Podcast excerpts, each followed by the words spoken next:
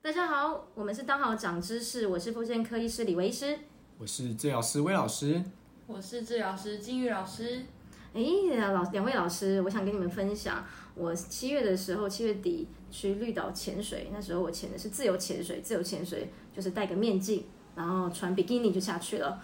那我回来之后呢，隔了四五天，我发现我的两个手掌、手指，还有上背，还有背部跟屁股，特别是屁股，屁股真的哇，那长了很多大大小小突出的红疹跟水泡。然后再来我的大腿，我坐的地方，我那时候根本没有办法好好坐在椅子上哎。我那时候回来看诊，我没办法打字，我打字都要一指神功。我其他手指我连弯都没办法弯，而且我半夜睡觉的时候常常会痛醒。那个那个不只是水泡而已，那每天又痒又刺，然后又刺到无法抓。那个那我又我又我站起来，我看诊的时候常常想要故意示范动作给病人，其实是因为我偷偷在后面抓屁股啊。太惨了吧！那我这听起来好辣，后面听起来好惨啊！那后面这个红肿一天比一天大，我到一个多礼拜的时候，哇，我开始自己吃类固醇哎，我就觉得自己每天都坐如针毡哎。那翻身哦，我真的是真的，我真的不骗大家，我是吃了一天要吃三颗止痛药哎，睡觉前还要再吃两颗止痛药。那这个止痛药翻身 吃了还是会，它还是会痛醒哎。那我也去过。我去过，后来我去找过皮肤科医师，那一样也是开类固醇，也是擦类固醇啊。嗯。那呃，我去查了很多资料，发现自己得到是延迟性过敏反应，是因为水母接触所导致的皮肤炎。那过了一两个礼拜，哇，那个红肿才慢慢大概退了，退了一半哦。那我因为吃了类固醇呢，每天晚上睡不着。原本呃原本已经比较好睡一点了，那红肿变少了，但是类固醇也让我睡不着。这种话，那两三个礼拜真的是很难熬。我想我以前也是常常潜水啊，我有常常自由潜水，也常常有水肺潜水。水肺潜水就是背气瓶潜水，而且我以前在菲律宾的宿务 s a b 啊，也有自由潜水过啊。那时候我也没被水母咬啊，哎。但是我那时候好像想起来，我自己屁股也有个红疹啊。嗯，这两次经历都是呢台风来的前后，所以我们今天要聊聊，你们有没有这个经验，就是去潜水啊，或者去浮潜啊，有没有被水母咬过？想问一下魏老师跟金宇老师。嗯，我的话我只有浮潜的经验诶，但我那时候不是被水母咬，而是自己手太调皮了。去摸到了海胆，所以我被海胆扎了一下。嗯，对，你是半夜去吗？没有啦，就是大白天正中午的时候，但因为好奇嘛，所以想说去碰碰看，就殊不知被扎了一下，手肿的跟馒头一样大。哦，哎，可是海胆很少在白天出现哦，它是搁浅了。嗯，它就是躲在石缝中，因为我手比较调皮，所以我就伸手去触摸它一下。嗯，那金宇老师有没有去潜水过？嗯，我以前也是去潜水过，然后就是哪一种潜水啊？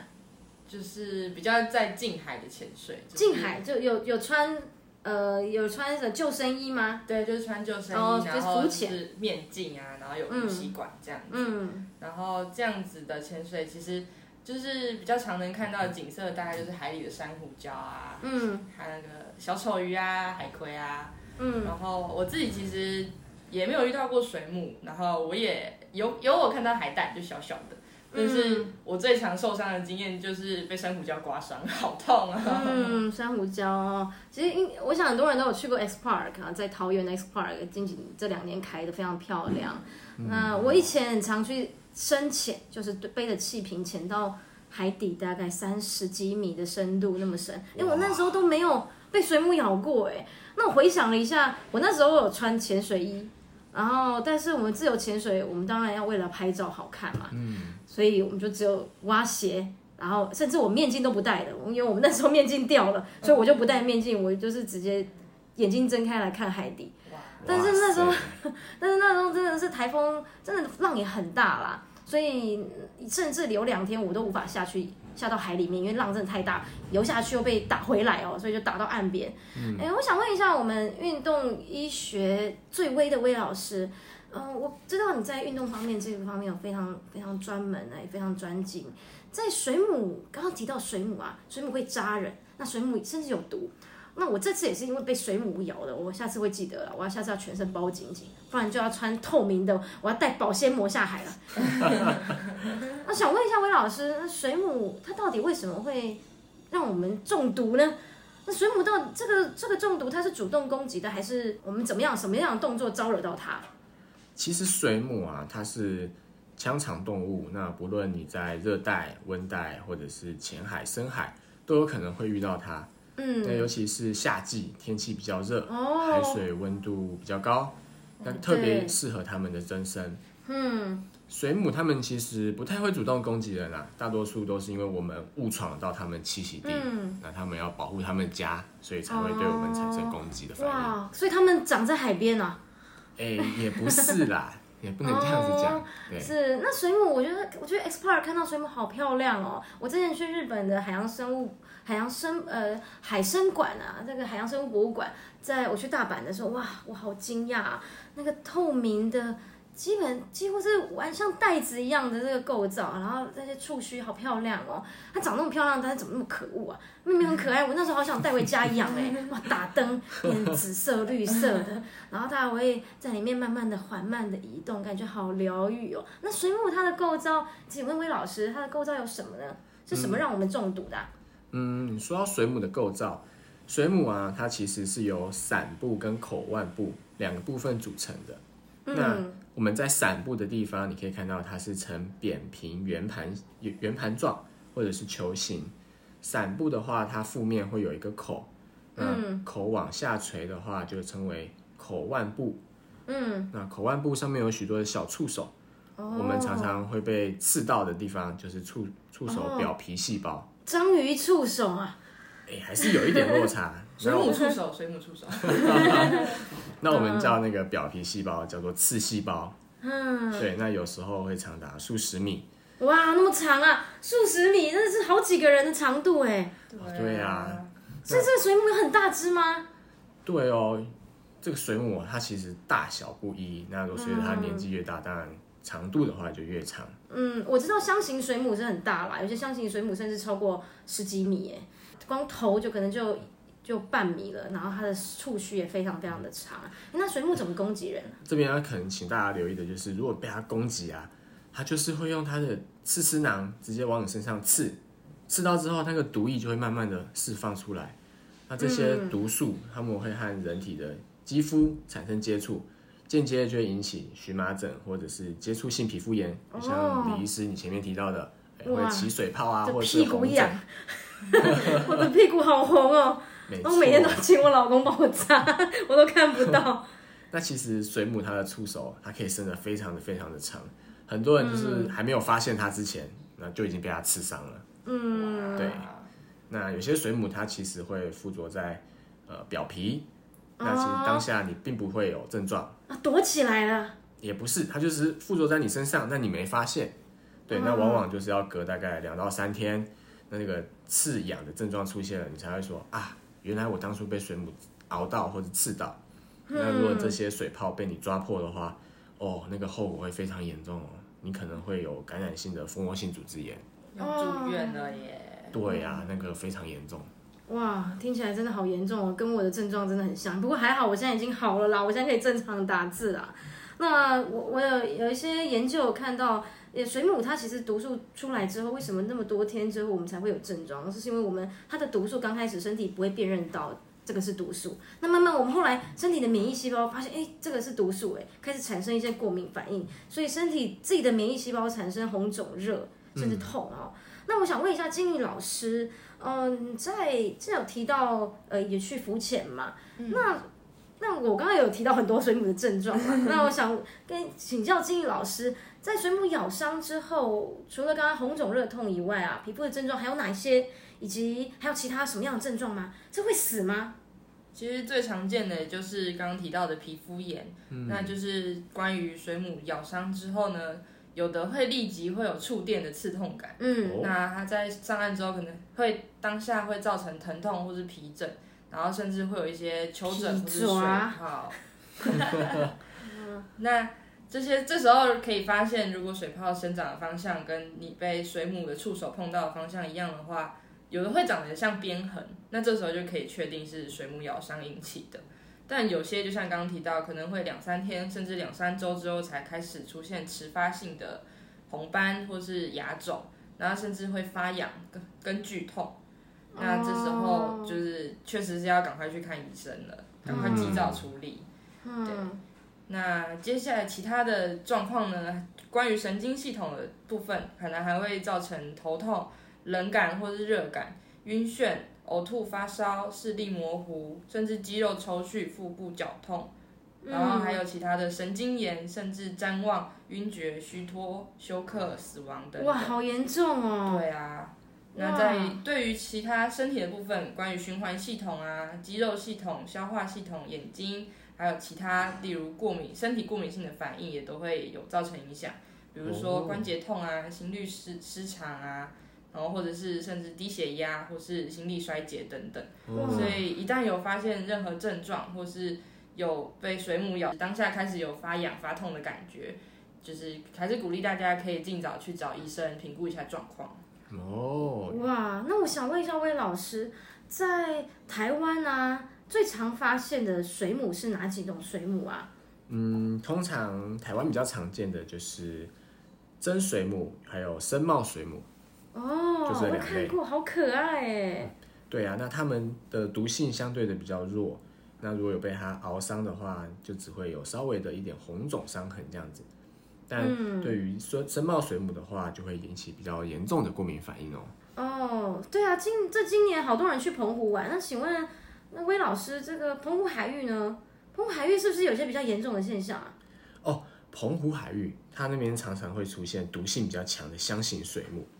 那如果你被它刺伤啊，初期就会有白色的结痂，还有伤条状的伤口。那之后它就会慢慢的变紫红色，有时候还会发黑坏死。那严重的人可能会致命哦！哇，好可怕哦！哇，天哪！那还好我应该不是遇到箱型水母，不然我的命可小命就不保了。真的。嗯，那我我想想哦，这两这我两两次去自由潜水，其实我之前也有到肯定很多次自由潜水啦。那但之前自由潜水我都有穿水母衣。哎，我现在终于知道它为什么叫水母衣了，就是要为防水母。为我穿了之后，我长得像水母。嗯 呃，这两次台风前后啊，哎，为什么我这么容易被水母咬啊？我去查了一下，那是因为台风其实会把很多呃原本住在深海里面的水母，它的断裂的触手跟碎片冲到海滩或潮间带，这些断裂的触须。可能里面就含有可以发散毒性毒性的这个刺丝囊。嗯，刚刚魏老师提到刺丝囊，那这个刺丝囊可能甚至数个月，甚至呃好几个月，我们我们人如果到海边玩，好，它如果碰到我们的皮肤，嗯，它都还会释放毒素啊。所以台风前后，特别是我们今天录影的时间，就是台风要来的时候，外面风雨交加，雷闪轰鸣。呃，这个这个台风前后，真的今今天大家不要去海边玩，不然。你可能会碰到很多大量断裂的水母出血啊！那这也太可怕了吧？嗯，对啊，如果你在沙滩上看到已经死去的水母或脱落的触须，千万不要碰哦，因为里面还是含有毒素的哦。哦，那我想问一下魏老师，如果今天被水母咬伤的话，要怎么治疗呢？嗯，请大家特别留意，如果被水母咬到啊，千万千万不可以去搓揉你的那个患部。嗯，对，不然。刺激物它会在皮肤里面，就是会释放更多的毒素哦，不能手贱啊。对，真的不能手贱。那一开始你可以先用海水去冲洗，但千万不能用清水。嗯，因为清水它会使那个皮肤里面的毒素它火力全开的释放出来的更多。对，那后续的话，我会建议大家可以用镊子或者是卡片，除去皮肤上面就是肉眼可见的刺。那记得哦，千万不可以用手。否则你的手肯定也会被扎伤。嗯，我有看过，我我在粉砖上面之前有分享我去潜水的一些照片啊。那大家有有澎湖人他在底下留言说，他们之前都是用信用卡起来，真的拿钥匙，那个我们骑摩托车出去到海边嘛，那拿那个钥匙去刮皮肤上的刺，有时候根本看不到哦，但他们就用钥匙直接全身都刮一遍，刮一遍之后就先把刺先去除掉，那不然他过敏反应很严重啊。那我想问一下金宇老师啊，嗯，如果今天刚刚像魏老师提到的真水母和真茂水母的话，说小树打粉这样是有效的吗？是可以有效的哦。关于真水母和深茂水母的毒性，是可以透过小苏打粉来减缓的。嗯，但是如果遇到香水母的话，要尽快用百分之五的醋酸，也就是可食用的醋，来冲洗患部，还有泡热水，赶快让触手失去活性。另外，如果有木瓜酵素的话，也可以帮忙减缓症状，去除刺丝胞的活性。啊，可是我我如果被水母咬，我觉得很痛，我一定是先去冲冰水的啊。嗯，但是我的确有看过很多研究，呃，有分享啊，冷水其实会让这个毒性越来越严重，哎，会让我们的症状越很快就更严重了。那如果今天患者失去意识的话，怎么办呢？如果失去意识的话，当然要立刻打一一九喽，赶快帮他 CPR，然后送医院啊，还犹豫什么？哦，那如果今天被咬到红肿热痛，像我刚刚那样，那我除除了吃呃类固醇跟擦药膏以外，我还要注意什么呢？当然，最重要的就是不要去抓它，不要揉捏，然后可以泡热水，不要造成皮肤表面有伤口，不要让它造成感染。嗯，那坊间常常有传言说，尿液啊，或者是阿莫尼亚水啊，就是尿液啦，哈，就是氨水。那现在已经很少用氨水了，就是常常比较碱性水，像柠檬汁或者是酒精酸的水，可以涂抹伤口，减少疼痛。这个想问一下魏老师，这个是有科学根据的吗？嗯，其实坊间说用尿液、氨水、柠檬水，甚至酒精双氧水这类的物品去涂抹伤口以减少疼痛的话，事实上是没有任何的科学根据来支持这样的一个效果。呃，如果大家做的话，也有可能会让你的症状更严重哦。哦，那那在夏天我们要去海边玩啊，那怎么样？我们要如何防止或预防，呃，水母来咬伤我们呢？那想问一下金宇老师，其实刚刚医师讲到的最重要的就是水母衣。那我们在东北角龙洞、屏东垦丁、台东沿海、宜兰的乌石港、台南运河、澎湖海域、大鹏湾等等，都是有水水母出没的区域。哇！如果去玩风浪板啊、冲浪、SUB、浮潜等等，嗯，建议要穿能够遮蔽四肢的泳装、潜水衣和手套。嗯，手套啊，手套很重要哎。如果看到水母的时候，千万不要用手去触碰，然后可以离它远一点的话，就保护自己，离它远一点吧。而且建议在水上或水下运动时要有专业教练陪同，注意安全。真的，不然不只是被水母咬可能会致命啊，也可能会被浪冲走啊。所以去海边玩真的要小心。